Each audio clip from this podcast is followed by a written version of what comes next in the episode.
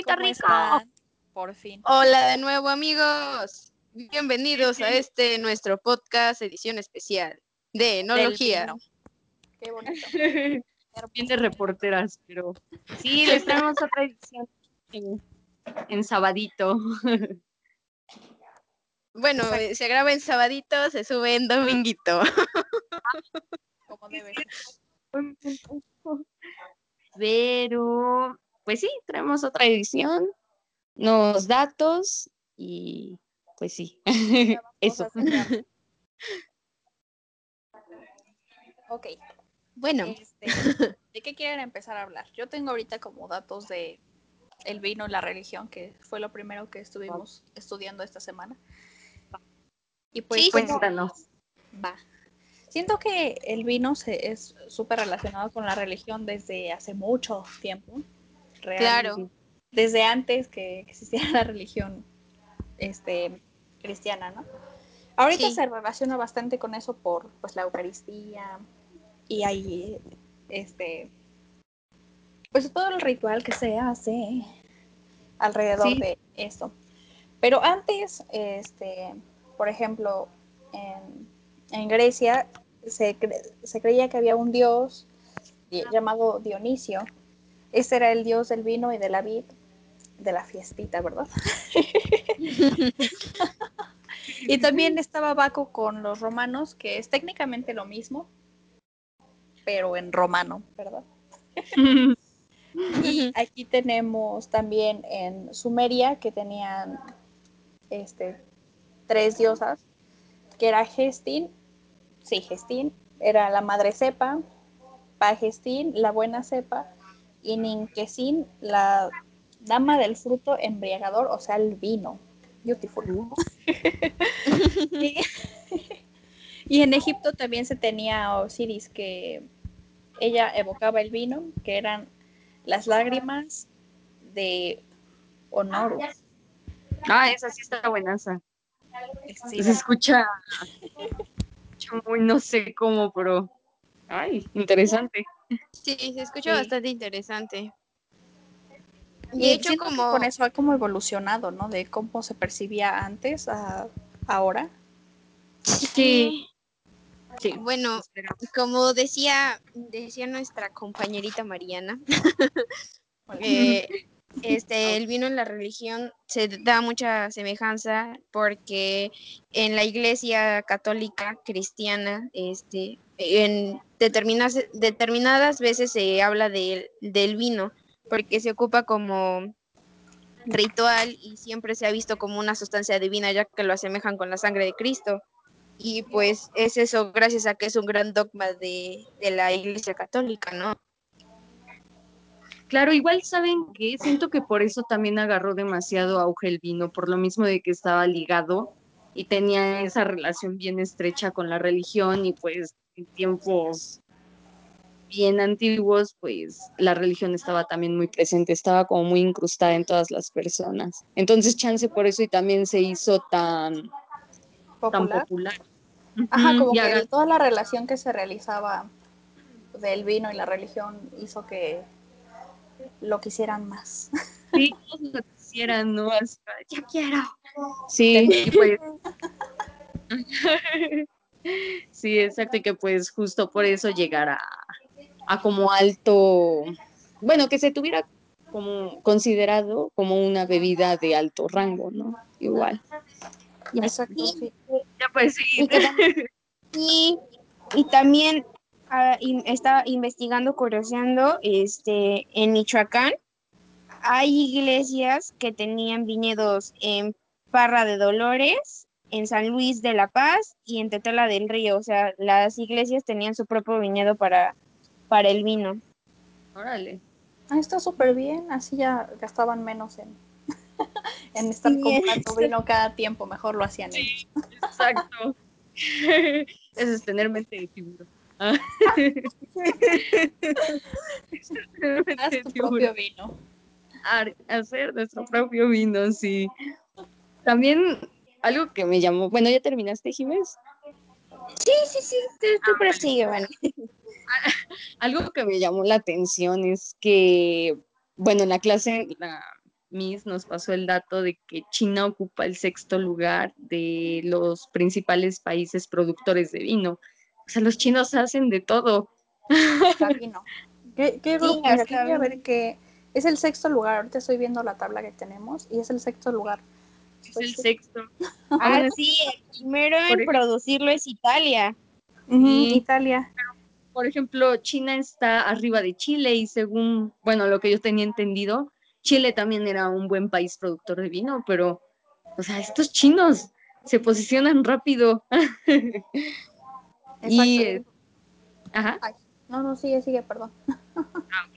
pues sí, e- era eso, iba a pasar como con la calidad de vino, o sea, qué son las, las cosas o los diferentes factores que hacen que nuestro vino tenga calidad.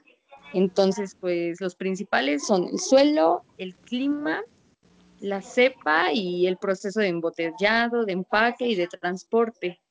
Pues igual sabemos, ¿no? Que todas estas cosas hacen un conjunto y sí o sí se deben llevar al pie de la letra y se deben hacer para que obtengamos el, el vino de calidad. Porque si fallamos en uno o nos queremos saltar uno, pues de plano no va a salir como lo tenemos planeado.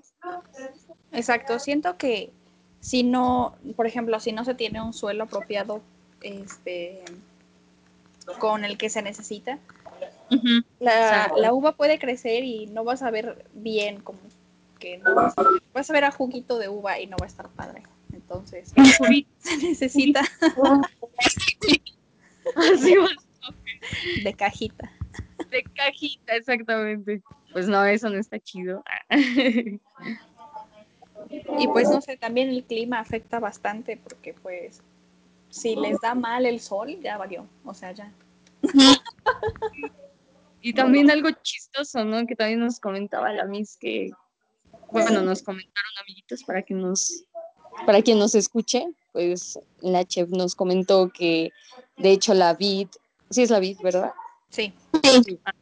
Sí, sí, eh, fue por un momento. Ajá, pues la vid es una planta demasiado exigente. Bueno, exigente, pero con ella misma. Entonces ella le Batalla. recolectar propia agua, ajá, no le gustan como las comodidades. A ella le, es una planta luchona. o sea, ella le Como deberíamos ser todos. Exacto. Es fresona, es fresona. Entonces, es un datillo curioso también, ¿no? Que la planta le gusta hacer su propio proceso y conseguir las cosas que necesita para poder llegar a una maduración correcta. Ajá, por ella misma, no, no quiere que le den tierra bonita, denme más. Yo lo arreglo y hago vino padre. por favor. Exacto. ¿Qué más? ¿Tienen algún otro dato, amigas? Pues yo también quería agregar, ajá, hablando de ello, que no, de eso yo no lo sabía, ¿saben? Que yo pensé que, o sea, en América como que siempre se tuvo conocimiento de del vino o del cultivo en los viñedos de vino, pero por lo que nos estaba diciendo la chef en América, no se supo del vino ni de los cultivos de la vid hasta la conquista. Sí, tenían Eso sí. como otros destilados, otras, otro tipo de bebidas. El vino, ¿no? Pero pues mira, estuvo súper bien. Igual nosotros no somos, creo que México no es como mucho de cultura del vino, No, o- pero pues estuvo bien que lo trajeran. hay veces que es de otros países y es porque nosotros lo llegamos a adoptar, pero pues de alguna manera aquí no se da tanto. Sí. Anímense, amigos, amistades, a probar tantito vinito. Porque pues sí, Después les nos vamos a dar más tips para que también puedan tomarlo correctamente y así, porque también parte de la calidad es cómo se toma y así. más Sí, adelante. del consumidor. Recuerden, amigos, la copa se agarra de, o sea, no se agarra así como, como por abajo. O, o sea, Sí, como no le agarren del, la mano, no le envuelvan la la, mano. Ajá. de la cosita que es agarrarlo de la pierna, ajá, o de la base. Se supone, o bueno, esa es la forma correcta de agarrar una copa de vino. De la pierna, de su palito que tiene, o de la base. Nunca así como abrazando la copa con la mano porque pues calientan el vino y eso No, también y influye. no sabe igual y hace que cambien las propiedades, entonces no está padre, no la agarren así. no sabía. Dato curioso de la vida. Ándale. Está curioso. Me veo abrazando así mi copa con toda mi mano, pero no. Forma incorrecta, no, no. Es más. Ah, no, solamente tengo manita arriba.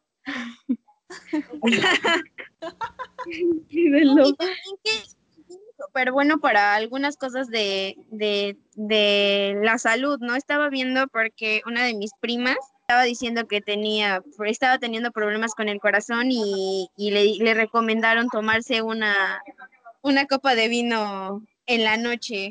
Sí, es que es Para- súper buena para la. ¿Cómo se llama? El flujo sanguíneo, ¿no? Nación. Sí, Sí, entonces tomen vino, chicos, tomen vino. Amiguitos que nos escuchan, tomen mucho vino. O sea, no se embriaguen tanto, pero ah, de vez en cuando. tomen vino y coman quesito. Ándale, Exacto. no coman quesos. Qué rico. Sí se antoja, la verdad. Un quesito y un vinito deli. del- Un buen maridaje y ya todo bien bello y precioso. Ay, Claro, sí, sí, sí. Ya igual Deli, cuando deli. ahí les platicaremos qué, qué vinos son los buenazos, ¿no? Ah, y también síganos en nuestro TikTok porque le he estado dando like a muchas cosas y pues está permitido que se vean. Y son tips sobre vinos y quesos. Y no, está muy padre. Ustedes vayan a verlo. ¿Cómo se llama nuestro TikTok? Es Ay, Dios. arroba wine lovers, creo. A ver, dejen ajá, estoy viendo. Eh, Es. mm, aquí estoy, estoy yendo. Wine lovers y EU. Ya le ponen De arroba todos modos, wine.lovers. Se los vamos a dejar para que vayan y le den clic y los manda directo a nuestro perfil. Exacto. Va. Entonces, pues sí, nos vemos luego. Gracias por escucharnos. Gracias de nuevo por escucharnos y pues nos vemos pronto el siguiente domingo, amiguitos. Hasta la siguiente semana. Bye. Bye.